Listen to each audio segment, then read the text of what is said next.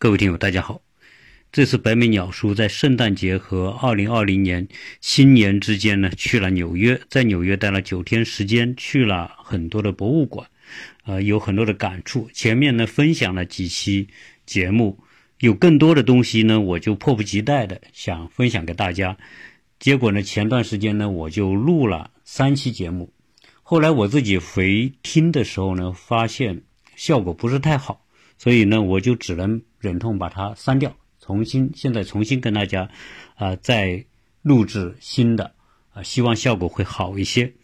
在纽约呢，先跟他聊聊博物馆啊，因为我是特别推崇，呃，听友如果有小孩出国旅行的话，特别是到欧美去要看博物馆，那我自己呢，啊，当然也是特别喜欢看博物馆。我们在圣诞节的那一天，呃。就去了曼哈顿，在二十六号这天，我们参观了呃纽约的现代艺术博物馆。那纽约现代艺术博物馆为什么要去呢？因为纽约虽然有那么多的博物馆，但是呢，啊，现代艺术博物馆是我啊特别想去的啊一个地方啊。原因是什么？因为呃，现代艺术啊啊，对我来说啊，它是一个新的领域。而且现代艺术呢，啊，让很多对艺术感兴趣的人啊，必须触及的一个方面啊，因为现代艺术不容易懂。那这个纽约现代艺术博物馆是世界三个著名的这个现代和当代艺术品的展示平台。那这三个呢，分别是伦敦的泰特美术馆，呃。巴黎的蓬皮杜艺术中心啊，以及纽约的现代艺术博物馆，这些这三大博物馆都是以现当代艺术品为主。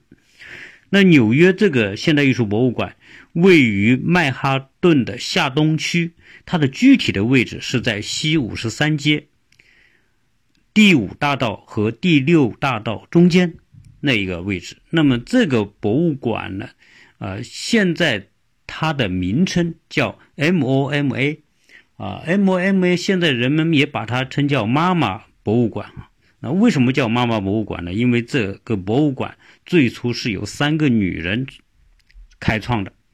那这是 MA 呢是代表现代艺术，MO 呢是你可以理解为妈妈，所以叫妈妈现代艺术博物馆。原因就是最初由女人创造，在一九二九年。开始创立，但是最初创立的时候，它就是定位为以现代艺术为主，啊，但是刚刚创立的时候很简陋，很可怜啊，基本上就租个地方啊，别人捐了九幅画，其中八幅是油油画，一幅是素描，啊，就是这么这么简陋的情况之下，开始了这个现代艺术博物馆的这个启程。那最初搬了很多个地方哈，呃，租都是租用的临时的，直到一九三九年，才在现在的这个地点呢找了一块地，啊，盖了一个简单的展厅，啊，当然这个后面在大萧条之后啊，啊，美国经济开始繁荣，就有很多人呢开始捐助。啊，包括捐款啊、资助啊，啊，那么这个现代艺术博物馆有一步一步发展，那一直到二零二零年，这个博物馆就发展到一定规模，地方就不够了啊，因此在二零二零到一二零二啊二零零二年到二零零四年期间呢，就对现在这个博物馆重新进行了规划设计和装修，啊，而且。呃，原来的地方不够，就把旁边的一个饭店买下来，那就构成了今天现代艺术博物馆的这么一个规模，哦，而且呢，现在变成了六层楼。当时请的是日本建筑师，叫谷口吉生来做的规划和设计。那现代的这个博物馆呢，就是一个纯粹的一个现代建筑。那这个设计方案出来之后呢，很多人是批评的，说你这个博物馆太简陋、太简单啊。当然，设计师呢，这个建筑师有他自己的想法，他觉得，既然是一个博物馆，我们就应该简化它的外观，特别你是现代艺术博物馆，更应该简化它的外观。为什么？你外观如果做的太复杂，那过于吸引眼球，而不能突出艺术品，所以他的出发点是。要让这个建筑不以艺术品来争夺观众的眼球，啊，所以呢，他用了一个现代的直线条的简约的这种风格来重新装修了这个现代艺术博物馆。这个现代艺术博物馆，呃，我想呢，呃，很多朋友也可能参观过。那这一次我是带三个小孩，我我两个小孩一一个朋友的小孩。我们三，我们四个人啊去了这个博物馆。但去这个博物馆呢，首先你也是节假日期间，肯定人很多。我们就先在网上订票。当然，它有一个网站，很容易哈。你搜进去之后呢，你就可以订门票。呃，操作完之后，那现在的门票情况是这样：成人是二十五美元。自从这个二零零四年装修之后呢，它的票价就定的比较高，基本上是纽约最高价格的博物馆。呃，现在的成人是二十五美元一一张票，如果你是学生，当然学生就是你只要有学生身份证啊，学生的 ID 卡，不管你是中学生、大学生还是老学生啊，都是按十四块钱一张票，呃。十六岁以下的小孩就免票。那我带的三个小孩都是十六岁以下，所以我买了一张票，带着他们进去。那进到这个博物馆了之后呢，呃，当然我们就啊要浏览这些整个的这些展品。啊，这个现代艺术博物馆由于它在这个五西五十三街，它它不像别的博物馆，像大都会博物馆，说是一个。有独立的空间，有前后院什么的，啊，这不是这个现代艺术博物馆，左边右边都是建筑，它实际上是在一排建筑中间，所以呢，啊，他就把这个空间呢，啊，这个做了充分的利用，啊，包括它有个内厅、花园都有，而一共六层里面，第一层呢，当然就是出入口的大厅呐，然后有艺术品的啊纪念品和图书的销售商店，同时还有一个餐厅。呃，整个这个博物馆六层楼，一共一万五千平方米，那也算很大了。那我们呢，就一层一层往上逛。那在这个逛的过程当中呢，哎，小孩子就就觉得好奇怪。他说：“这些展品怎么，要么是一块布，要么是一件衣服，要么是一个破椅子，啊，要么是一个机械零件，啊，有的呢就是那个。”汽车的外壳压缩成立方体放在那里，啊，要么就是一些，啊麻的编织的各种各样形状的东西，有挂的，有有吊的，有各种，还有一个直升飞机在那个里面。那小孩子说，嗯，这个不像我们看的这个其他的博物馆啊。我跟他们说，是的，现代艺术博物馆的展品形式啊就是不一样啊。为什么呢？因为除了有绘画作品。它更多的是在材质上呢，就变得很丰富。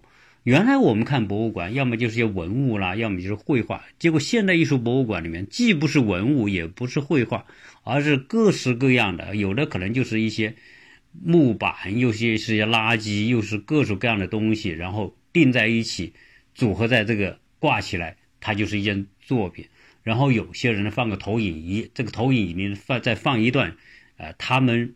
拍的艺术视频也是一件作品，哎，那就变得说，哎，现代艺术博物馆里面的展示的内容变得特别不一样，特别丰富，啊，有很多都是人说这个好像跟艺术没有关系，啊，那这个问题就来了，那现代艺术博物馆我们如何去看待，以及如何去界定，如何去理解啊，就变得特别重要。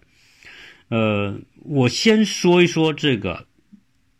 我们应该如何用什么样的角度来看现代艺术博物馆的作品？因为除了绘画、雕塑之外，问题是它的绘绘画、雕塑展品的这个边界啊，不是原来我们想象的。它很多东西都不是我们认为的艺术品，它也就放到那里了。哎，那这个才是我们要认知的一个关键。现代艺术是什么？为什么会有现代艺术？为什么要把它界定为现代艺术？啊，我们过去看艺术品呢，啊，基本上就是你比如说你去过罗浮宫，啊，你去过大英博物馆，你去过大都会博物馆，你会看到，哎，我们印象当中文物或者是那些中世纪的、近代的那些绘画作品，都是规规矩矩的，啊，一看就是个艺术品。到现代艺术没这个概念了，啊，什么东西都放进来了。啊，小孩子说怎么一双破鞋也放进来，然后别人用过的一个东西也放进来啊，总之是就是五花八门哈啊。那所以呢啊，首先我跟大家来分享一下我对现代艺术的理解。现代艺术区别于传统艺术，如何来画这个线啊？传统艺术是什么呢？传统艺术呢被界定为是一个专业。空间的东西是一个专业领域的东西，你要成为一个画家，成为一个艺术家，你要经过专业的训练啊。所以我们说古典的绘画，新古典的绘画，啊，那你比如说你从十六世文艺复兴开始就进入古典主义的绘绘画，那古典主义绘画是什么呢？就是把这些啊用画布、用油画啊、用素描，把一个现今存在的东西呢。画的它很像啊，如何才能画得像呢？你就要训训练造型，训练素描关系，要理解光线啊，要理解透视。你只有把这些技术综合在一起，你才可能画出一幅看起来很真实的作品。所以从文艺复兴开始，什么达芬奇、米开朗基罗、朗基罗和拉斐尔之后啊，众多的那些画家吧，那画的东西都是。很讲究，啊，很学院派，啊，讲究功底技法啊。其次是内容啊，画什么东西。到了新古典主义呢，我们说这个古典主义绘画是画的技法和内容啊，比中世纪要更生动啊。当然也很多是宗教题材的东西。那到了新古典主义，也就是十七、十八世纪之后。我们说大卫是新古典主义的代表，他画的很多东西就不不再是画宗教题材的东西，他是画现实生活的东西啊。然后呢，就出现了很多的现实主义的绘画，什么巴比松画派呀、写实主义啊、库尔贝啊等等这些啊出现了。但是呢，这些传统绘画都有个共同的特点，就是他画的是要再现和记录某一些。历史事件，它反映的方式是比较真实的，因为那个时候没有摄影技术，通过绘画可以留下当时的那种场景。同时呢，人们观看古典和新古典的绘画，你可以看到那个时候的室内、室外的空间、建筑、人们的穿着、法式生活方式、生活内容等等都能看得到。啊，那些东西啊，就是一种场景的再现。好，后来到了十九世纪的下半叶之后，就出现了以马奈开始，到后面就出现了我们说的印象派和后印象派，再接着就出现了现代主义。那那这个过程是怎么发生的呢？就是因为摄影技术出现之后，很多画家觉得我画画如果跟摄影比，我就没有优势，所以他们就开始做新的探索。画画除了再现一个现实的东西之外，那我能不能有更大的表现空间？啊，原来我说艺术是个专业话题，那你是艺术家是经过训练的啊，你是这个框框范围之内的艺术和非艺术是有一种墙来区隔的，那就是说传统艺术里面就是在这个墙内的。啊，你不是这个围墙内的，你就不是艺术家，你也不是艺术，你做做的东西也不是艺作艺术作品。而到了印象派之后，哎，人们越来越随意，随意的原因就是他画东西呢，不再受过去的那种学院派的这种技术要求的限制，比如说什么透视，他也没有了，这个色彩的原理他也不遵循了。然后呢，素描关系明暗也不遵循了，就这些条条框框、这些戒律就给打破了。打破之后呢，那很多人呢就可以表达更多的想法。同时，很多非专业的人，也说没有经过学院派训练的人，也变成画家了。那你比如说印象派里面的这些著名的画家，包括后印象派的什么梵高啊、马奈、莫奈等等，他们都是原来有其他职业的，并不是专业画家，也不是受过系统的学院派训练的。而，他们来画之后呢，他们就敢于不遵守那些规则啊，所以你看印象派、后印象派画，它就变得随意，而色彩呢更明快、更简洁。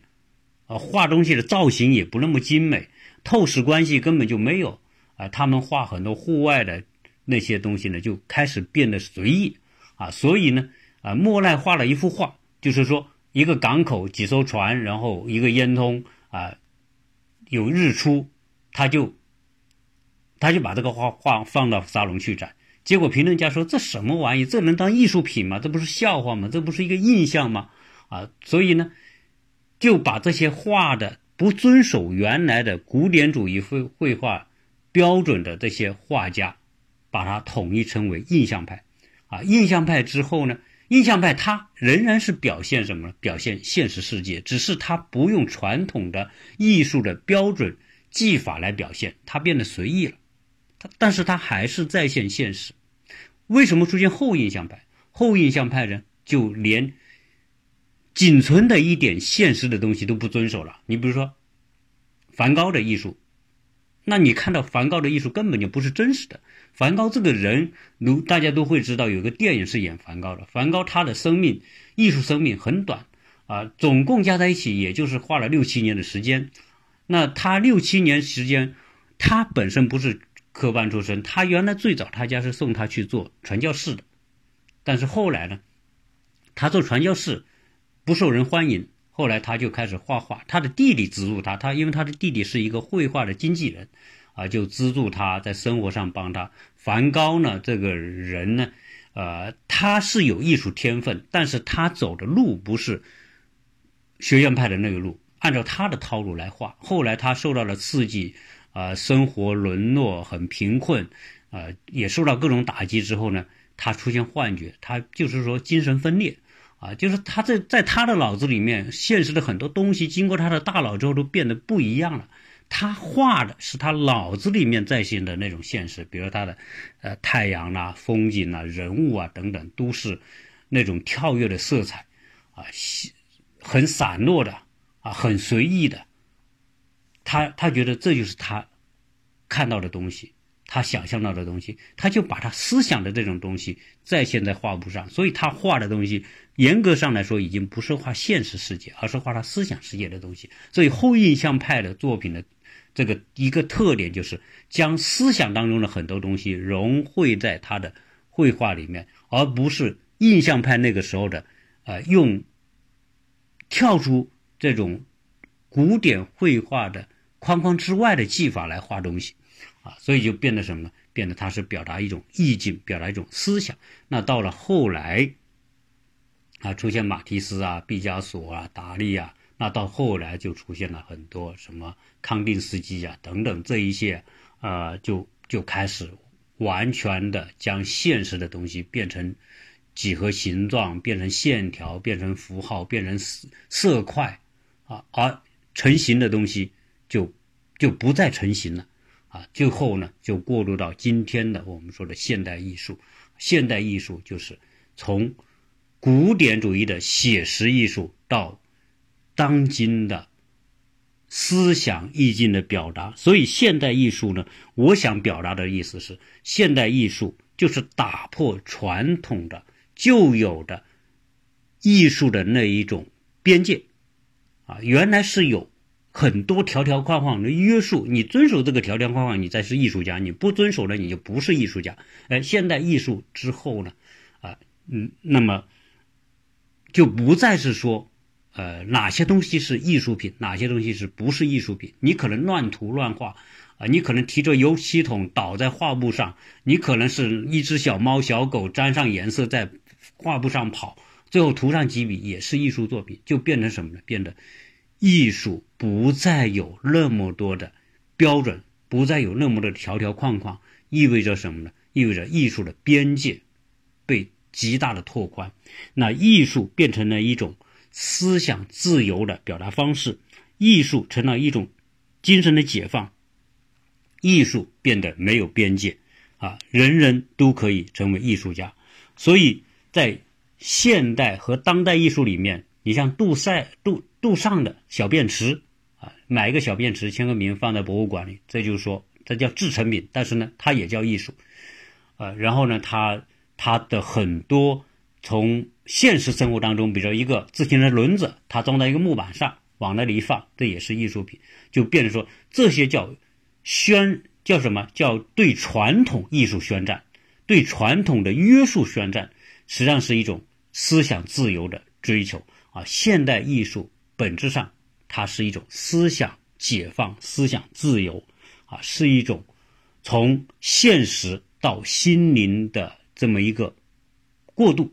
啊，现实世界是有形的，是受局限的，而思想世界是无形的，是不受局限的。所以，现当代艺术才会呈现出各种材质、各种造型、各种表达方式，啊，无限的。可能性，这叫现代艺术，呃，不知道我这么讲哈是否讲清楚？但是我相信说，你看到那些现代艺术，你不能理解，是因为你用传统艺术来界定现代艺术的时候，你就会觉得这些现代艺术你看不懂啊。如果你理解小便池，杜尚的小便池，你理解呃那些艺术家向传统宣战，他就是反其道而行之，哎，你就会知道哦，艺术原来是。人人都可以成为艺术家。你不学画，你不学素描、色彩、透视，你也能成为一个画家。这叫现代艺术，而且在形式上也没有局限了。这是我通过这个嗯纽约现代艺术博物馆，因为你进去之后，你看到真的各式各样的呃乱七八糟的东西都挂在那里当艺术品的时候，你。你如果你不从这个角度去理解现代艺术的话，你就没法理解，你甚至没法看，你甚至觉得为什么这些东西能够成为艺术品啊？因为你还是带着一个框框、一个旧有的那个界限去看艺术的时候，你才会你就会产生困惑。如果你打破这个界限，人人都是艺术家，只要你自己欣赏。你所做出的东西就可能成为艺术品，所以艺术变成什么呢？变成每个人欣赏的东西都可以成为艺术品。你不一定要别人欣赏，你自己欣赏，你就是艺术啊。所以变成人人都可以成为艺术家，人人做的东西能成为艺术品。当然，这个作为博物馆，他们选东西肯定还是作为现代艺术选择，它仍然会有一些标准啊。只是说，要不然它这个一万五千平方米。他就根本放不下。好，那我们再看这个博物馆，一楼、二楼、三楼啊，二楼、三楼、四楼有大量的是一些当代的一些现代艺术作品。呃，在四楼和五楼呢，呃，我看到这个博物馆有很多珍藏的东西。那作为世界三大现代艺术博物馆之一，它能够有这样的地位，一定是有它。非常高价值的作品作为镇馆之宝。那我现在介绍一下这个现代艺术博物馆有哪些东西啊？有哪些名家的作品？在四楼、五楼里面，我们看到有梵高的作品。梵高的作品里面，梵高的那幅知名度特别高的叫《星月夜》，我们也叫《星空》的那个作品，就在纽约现代艺术博物馆。当然是特别多的人欣赏那幅画。同时，梵高还有什么呢？还有他的橄榄树。他的向日葵，他的邮递员鲁林啊，也是梵高的。所以梵高在这个艺术，这个现代艺术博物馆有好几幅都是代表性的作品。那你说毕加索也是立体派的这个开创者之一，也牛逼吧？他的最有代表性的一幅这个作品叫《亚威隆少女》。亚威隆少女在毕加索的作品当中有特殊的地位，是因为。亚维隆少女是他从传统绘画向立体绘画转变的一个关键性的作品，所以这幅作品啊尺寸也不小啊，是非常有价值的啊，应该说是他的呃代表作之一啊。同时，毕加索还有什么《镜前的少女》啊，这也是很有名的一幅画。呃，毕加索我看到这里有四五幅画都是很我很熟悉的啊，很有名的。呃，达利那当然是超现实主义的作品啊，就是画的那些东西都是梦境的啊，弗洛伊德的那些梦梦的解析那些作品。那其中达利的代表作之一叫《记忆的永恒》，就是那个时钟挂在树上，然后时钟软塌塌的从一个桌面垂垂直下来的那那那幅作品啊，画的只几个时钟时钟的那个作品，那是达利的呃。最著名的代表作之一，也在这个展馆。呃，莫奈我们知道是后印象派的三位巨匠之一啊。莫奈有一个馆啊，我看到这个在五楼的那个馆里面有一幅特别长的睡莲，那个长度大概有五六米长啊。作为呃这种名家的画来说，已经是很大的了，高度有差不多两米。然后还有一幅呢是。两两米乘两米左右的，啊，他一共在这里有三幅巨幅的这个画啊，画的都是睡莲，啊，这是很很珍贵的。那此外呢，呃，我们还看到有马蒂斯的，马蒂斯，呃，也是属于现代绘绘画当中很有代表性的一个作品。他的那幅大尺寸的几个人围着一圈跳舞的那个那幅画，啊，那原作也在这个地方。那同时，呃。蒙特里安的作品这里也有，啊，还有什么呢？杜尚的那个，杜尚的那个自行车轮子，我们叫制成品的那个东西，也放在这个展馆。那此外呢，卡罗的断画的自发像，卢梭的几幅作品。卢梭不是那个哲学家卢梭啊，是这个这个画家卢梭。他有个沉睡的吉普赛女，吉普赛人。那一幅很有表现主义的那种，他已经不再写实了，而是画的是一种梦境的东西啊。卢梭的另外另外一幅画叫《梦》，也在这个地方啊。所以这是讲绘画当中有这些重量级的画家。那当代绘画里面呢，这里有啊布洛克的立体派的画，有安迪莫霍尔的画。安迪莫霍尔，我看到这里有罐头的标签，这这个在一个墙面。然后有一幅玛丽莲梦露的这个用丝网印刷套套色印刷的那个也是在这里啊。总之呢，这个地方呢汇集了很多的现代当代的这些著名大师的作品啊。这是这个纽约现代艺术博物馆有今天地位的一个很重要的原因。那我们在这个博物馆前前后后呢花了大概三个小时的时间。呃，我们前面呢花了两个小时看完之后呢。后来我跟孩子们说：“我说这里有一幅星空啊，大家知道我在我的后院的那个 deck 上面画了个星空，这个星空在这里面，我说你们看到没有？哎，他说没看到。我说没看到，我们再回去看一遍。所以后来又回去一个小时啊，就专门看梵高的这个星空和呃和这个莫奈的这个几幅画啊。所以如果如果喜欢这种。现代艺术的话，那么这个博物馆当然是值得去的，呃，那那总之呢，说呃带着孩子去看呢，确实要有一定的这种引导，要不然孩子也会糊涂。加上我们大人如果对现代艺术也不懂的话，那我们更没法理解啊。所以呢，我想在这一个这个节目里面的这一期节目里面，跟大家简单的阐述一下我对现代艺术的理解，以及他对啊近呃对现代文化。艺术的意义啊，就是它让人们的思想更加自由、更加解放啊，让艺术可以走进每个人心里，同时让每个人可以成为艺术家。这就是现代和当代艺术的意义啊！希望呢能够帮助到大大家。呃，关于博物馆，后面我们还会聊到。那这一期呢聊这么多，谢谢大家收听。